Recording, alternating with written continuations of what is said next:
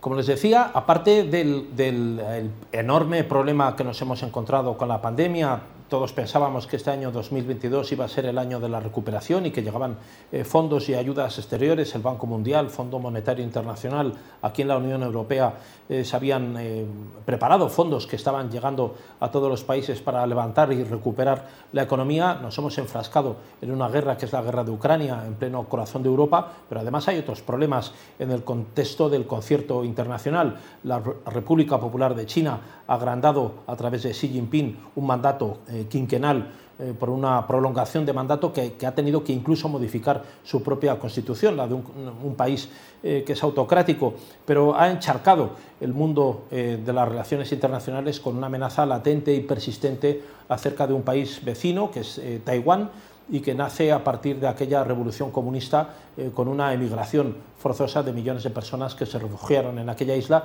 y que mantuvieron de alguna forma el, espíritu de esa República de China, ROC, como se la conoce, Republic of China, que es eh, Taiwán, en la antigua isla conocida como Formosa. Ese estrecho eh, de Taiwán se ha convertido en una zona caliente y tenemos con nosotros hoy, para que nos aclare esta y otras cuestiones, al embajador de Taiwán en España, don José María Liu. Muy buenas tardes. Muy buenas tardes, José Luis. Muchas gracias, don José María. Muchas gracias. Inquieta especialmente en Taiwán lo sucedido durante ese 20 Congreso del Partido Comunista Chino en el que Xi Jinping ha visto reforzado su poder? Por lo visto, en este Congreso se puede fácilmente prever que en el tercer mandado, que ahora inicia Xi Jinping, van a seguir aumentando las amenazas e intimidaciones a Taiwán. Es muy posible que Xi Jinping, que está desconectado de la realidad de Taiwán, busque justificar su tercer mandado pregonando su papel histórico utilizando el objetivo de la reunificación de Taiwán, poniendo en peligro la paz y la estabilidad en el estrecho de Taiwán. Los taiwaneses. No vamos a aceptar. Nunca tales intimidaciones y tal tono amenazante, y tampoco que se nos quiera aplicar la fórmula de un país, dos sistemas, equiparándonos con Hong Kong como una y otra vez quiere hacernos aceptar Xi Jinping. Las autoridades de Pekín han de tener claro que la, confrontación armada no es en absoluto una opción para ninguno de los dos lados del estrecho de Taiwán y que solo respetando el compromiso del pueblo taiwanés con nuestra soberanía, democracia y libertad puede haber una base para reanudar la interacción constructiva en el estrecho de Taiwán. Señor embajador, eh, eh, eh, la, tensión que ha provocado la República Popular de China, la China comunista, ¿cómo ha evolucionado la situación de tensión que se vive en el estrecho de Taiwán actualmente? Especialmente alarmante está siendo la escalada de vuelos militares que cruzan la línea media divisoria del estrecho de Taiwán que fue sobrepasada por 300 vuelos solo durante el mes de agosto, siendo 50 veces más que el año pasado. Quiere decir, el año pasado solamente hubo dos veces. Este, en ese mes de agosto, los aviones y barcos militares chinos realizaron más de 1.100 incursiones, alrededor de 600 en septiembre y de 550 en octubre. A cruzar la línea eh, media de estrecho de Taiwán, China está tratando de convertir esta situación en habitual y establecer con ello una nueva normalidad que supone un cambio unilateral de status quo en el estrecho de Taiwán y es en definitiva un desafío a orden internacional. Sabemos, eh, señor embajador, don José María Liu, que, eh, el, taiwanés eh, se siente chino, no se siente comunista, muchísimos taiwaneses se sienten taiwaneses, pero se sienten chinos también. ¿Cuál es la opinión del pueblo de Taiwán sobre lo que está ocurriendo? Todo esto, desde luego, va a provocar, como ya está provocando, un cada vez mayor rechazo del pueblo de Taiwán. Según una encuesta realizada por el gobierno de Taiwán, casi el 90% de los taiwaneses expresan su oposición a la declaración hecha por el presidente chino Xi Jinping durante el vigésimo Congreso del Partido Comunista Chino, quien volvió a enfatizar que China no renunciará a uso de la fuerza para reunificar Taiwán. Sobre las relaciones entre ambos lados del estrecho de Taiwán, la encuesta refleja también que el 83,9% de las personas entrevistadas desaprueban la manera en que China quiere resolver el asunto de Taiwán y el 82,3% se opone a la insistencia de China en el consenso de 1992 bajo la política de una sola China. Alrededor de 80% está en contra de que la fórmula un país, dos sistemas que ha fracasado en Hong Kong sea la mejor manera de lograr la reunificación. Señor embajador, eh, eh, ¿creen ustedes que China se aventuraría a iniciar un conflicto armado e invadir Taiwán? Esperamos que no, pero desgraciadamente el riesgo de guerra sí existe. El presidente de Estado Mayor Conjunto de Estados Unidos, Mac Miri, advirtió el pasado día 16 de noviembre de que cualquier ataque chino a Taiwán sería un error estratégico tan grave como la invasión rusa de Ucrania.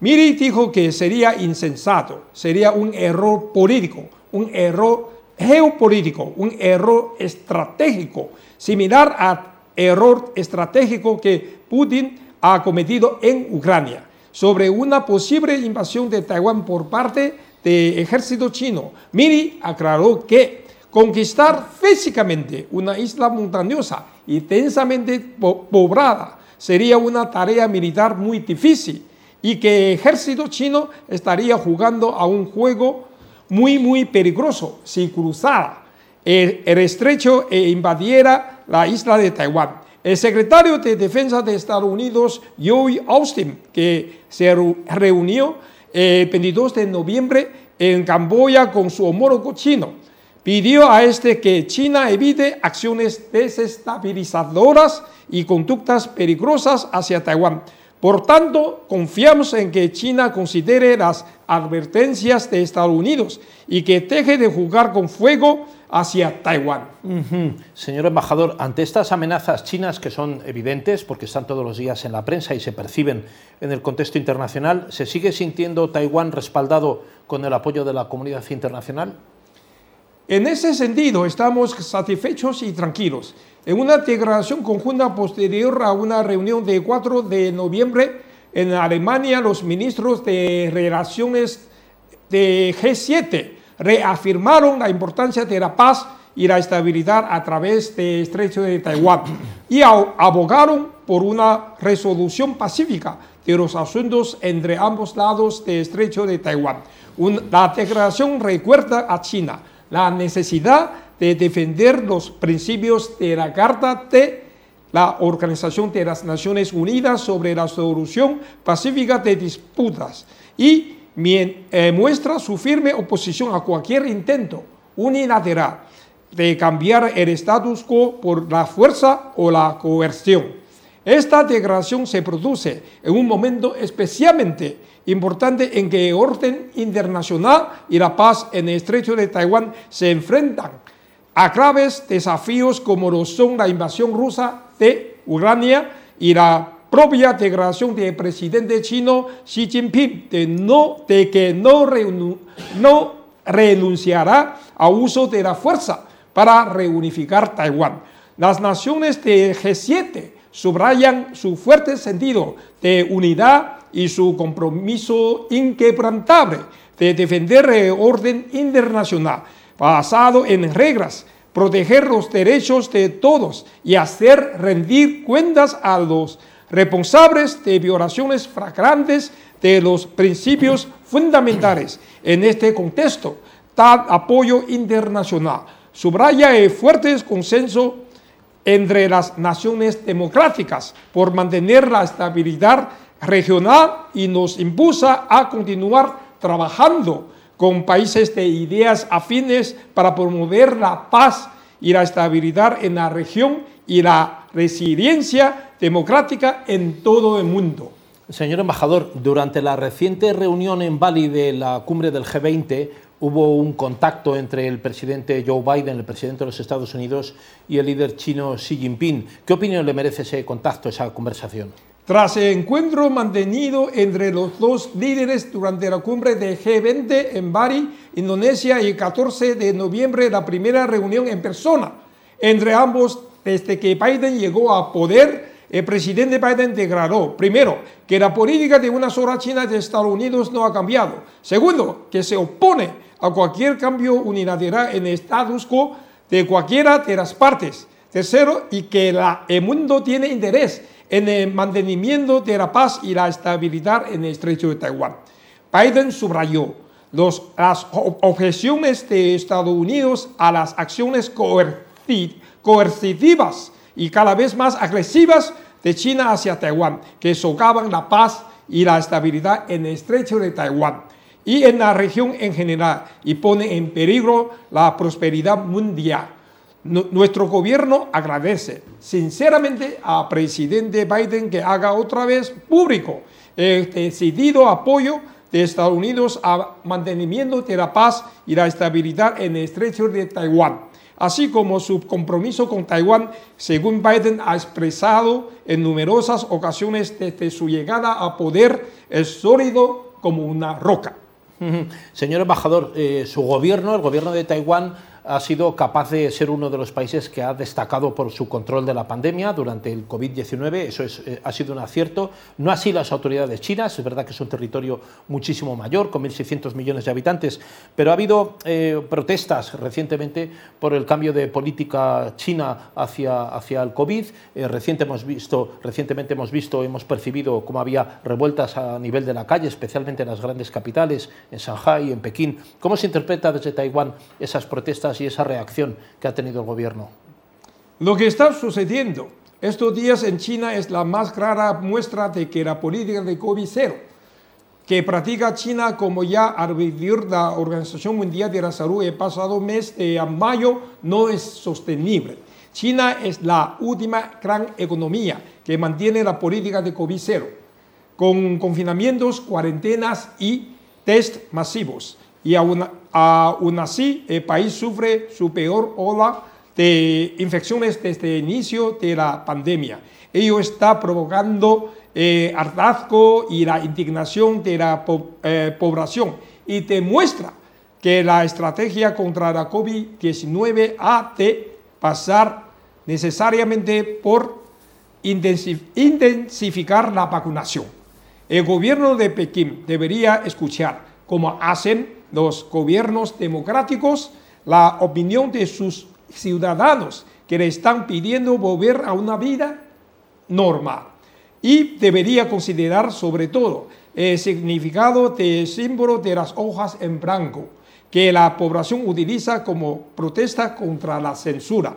El secretario de Estado de Estados Unidos, Anthony Blinken, ha dicho el 30 de noviembre en una reunión de la OTAN en Rumanía que la represión de China a las protestas contra su política de COVID-0 es un signo de debilidad del régimen comunista y que China tiene que encontrar la forma de responder a las necesidades sanitarias, pero también a las necesidades de la gente.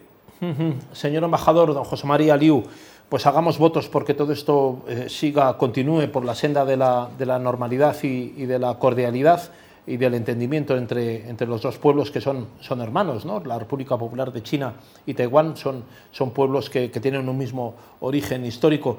Esperemos que eso que, que no vaya más y, y, desde luego estamos en el momento de la Navidad, habría que hacer votos porque estas cosas se resuelvan de la mejor manera. Muchísimas gracias, señor embajador. Sí, es cierto, hagamos voto de que este mundo puede costarte la paz eh, eterna siempre. Siempre, siempre que sea posible. Vamos a ello. Muchas, Muchas gracias. señor embajador. Enhorabuena por, por, todo el esfuerzo que hace su país. Muchas gracias. Muchas, Muchas gracias. gracias por todo.